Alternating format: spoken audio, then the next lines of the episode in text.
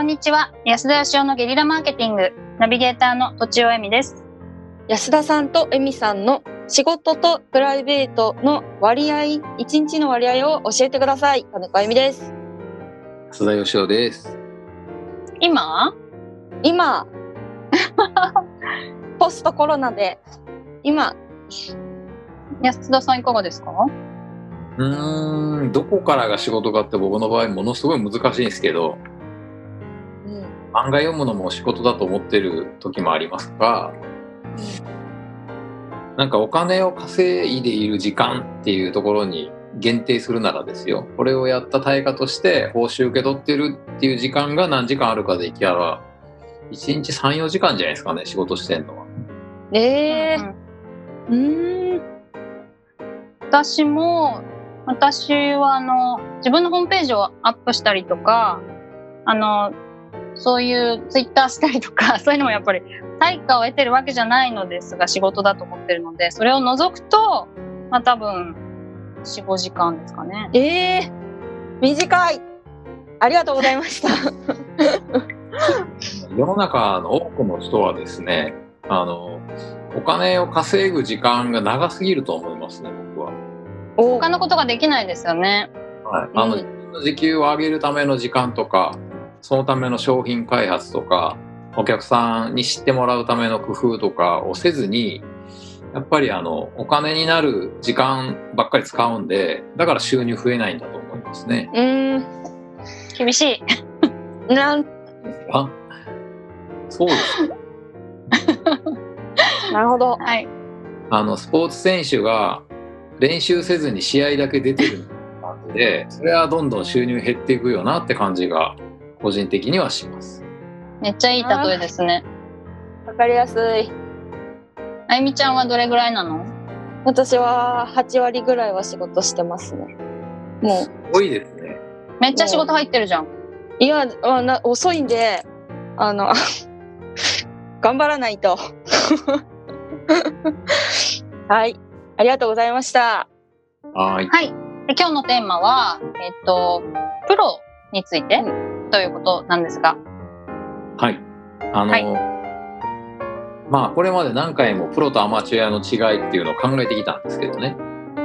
はい。例えばあのスポーツでもプロとアマチュアが決定的な違いがあるスポーツもあればそんなに変わらないっていうのもあるんですよ。うん変わらないって語弊がありますけど例えばあの、えっ、ー、と 100m 走とかだったら何回やっても100回やってもボルトには1回も勝てないじゃないですか。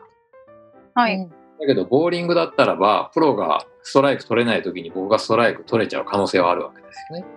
あはい、そういう意味であのプロとアマチュアは何が違うんだろうかって結構人生のテーマで考えてきてまして、まあ、いわゆるプロは金稼げたアマチュアは稼げないみたいなのはいまいちどうもこう納得がいかない。ですよ。うん特に今みたいな時代ってね、お金稼げないプロもいれば、稼げるアマチュアもいるんで、うんうん。例えば、あの、お金稼げるっていうところで言ったら、会社員さんはお金稼いでるけど、じゃあ、何かのプロなのかって言われると、プロの方もいるけど、残念ながらプロって言えないだろうっていうレベルでもお金稼いでる人いると思うんですよね。なるほど。あの、コンビニの店員でもすごい人もいますけど、なんじゃこりゃみたいな人でも時給はもらうわけで、うんじゃあお金稼いでたプロかっていうと違うわけじゃないですか。なるほど。で、最近ちょっとあの、もしかしたらこれじゃないかと思い当たったことがございまして。すごい。お期待です。いいんですか？いいいいそんなずっと考えてたの。ポロ、ポロリと。じゃあやめます。あ、いやいやいやいや。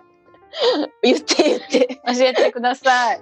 お願いします。これはあの、昔本に書いたことがあるんですけど、占い師さんで、行列ができる占い師とそうじゃない占い師の違いってことで、まあ、断言できるかどうかだというふうに、まあ、考えたんですけどね、私は。つまりうん占い師に未来を本当に予想してほしくていくんじゃなくて背中を押してほしくていく人がほとんどなんでまあその、うまく背中を押してくれるっていうか、あなたは絶対この道に行った方がいいよって気持ちよく背中を押してくれることが大事だろうと思ったわけですが、まあこれはあの占い師に限らず、何でもそうかもしれないと思いまして、私のあの、お知り合いで、あの、商品とかサービスのネーミングをやってるプロのライターさんがいて、まあ名前をつけるプロなんですよね。はい。で、その名前とかコンセプトを作るときに、A 案、B 案、C 案ってあったときに、まあ自分で作るんですけど、えーやっぱり A 案がいいよなっていうことが、まあ、その方にはわかるみたいで、えーうんうん。つまりあの、どれがいいかを断言できるってことですよ。うんうん。でもぶっちゃけそのどの名前がいいかなんていうのはやってみないとわかんないわけで、まあ当然のことながらあの広がりがあったりとか物が売れたりとかいろんな効果が出るのがいい名前なんですけども意外となんかつまんない名前でも売れたりすることもあるわけじゃないですか。はい。うん。だけどやっぱその人はねこうあのまあ明確にその違いが見えるというか、まあ、断言できるわけですよこの名前の方がいいとか。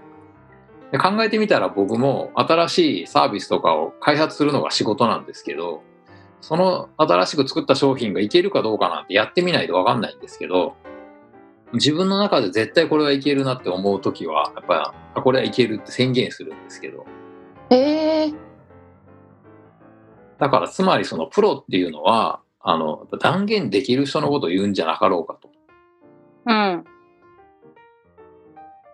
あの例えば法律の専門家とかでもなかなかやっぱ断言しない人とかもいるんですけど政治家とかもそうじゃないですかなんか言ってるようで何も言ってないみたいな人 プロではないと。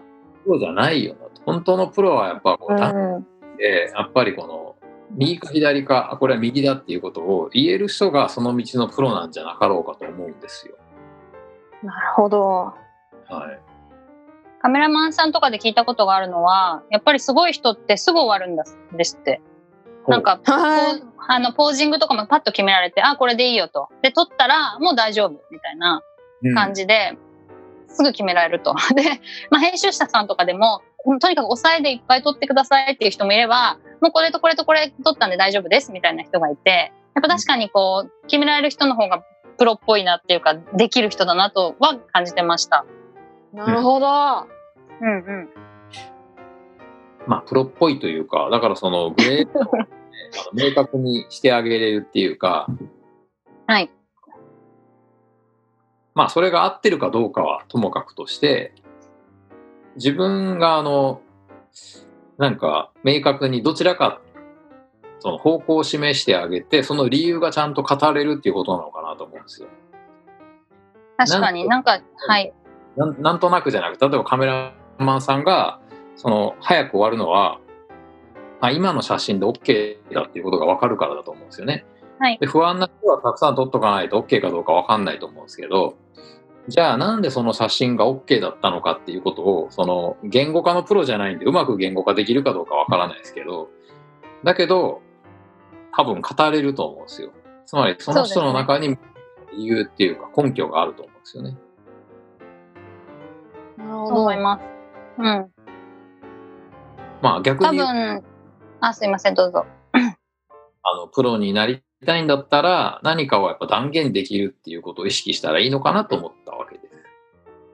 多分それって、きっと100%ではなくて、80%とか90%だとしても、そこの、なんか責任、ちょっと責任を負うみたいな、あの、ところなのかなと思ったんです。そういう覚悟があるみたいなところ？どうですかね？まあ実際がね、はいはい。まあ政治にしてもあのどっちに行った方が国が良くなるかななんていうのは分からないわけなんですけどもうんやっぱり自分がそれを断言できるっていうのは自分の中に明確な基準っていうかいい国とはこうであるっていう基準とか哲学みたいなものがないと断言できないんでな結果その判断したことが国を良くするかどうかっていうのは分からないんですけども明確な判断軸が自分の中にあるってことがやっぱその道のプロなんだろうなって思うんですよ。なるほど。判断軸。はい、そうですね。はい。ということなんですがあの、うんうん。お願いしますか？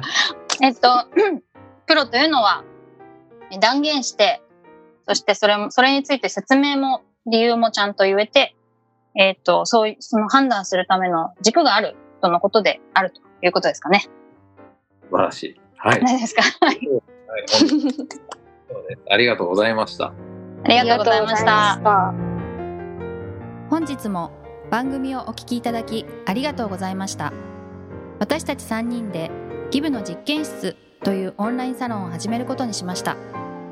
キャンプファイヤーファンクラブというサービスで募集をしていますので参加したい方はキャンプファイヤーで検索するか境目研究家安田佳生のホームページ安田佳生 .com からお申し込みください。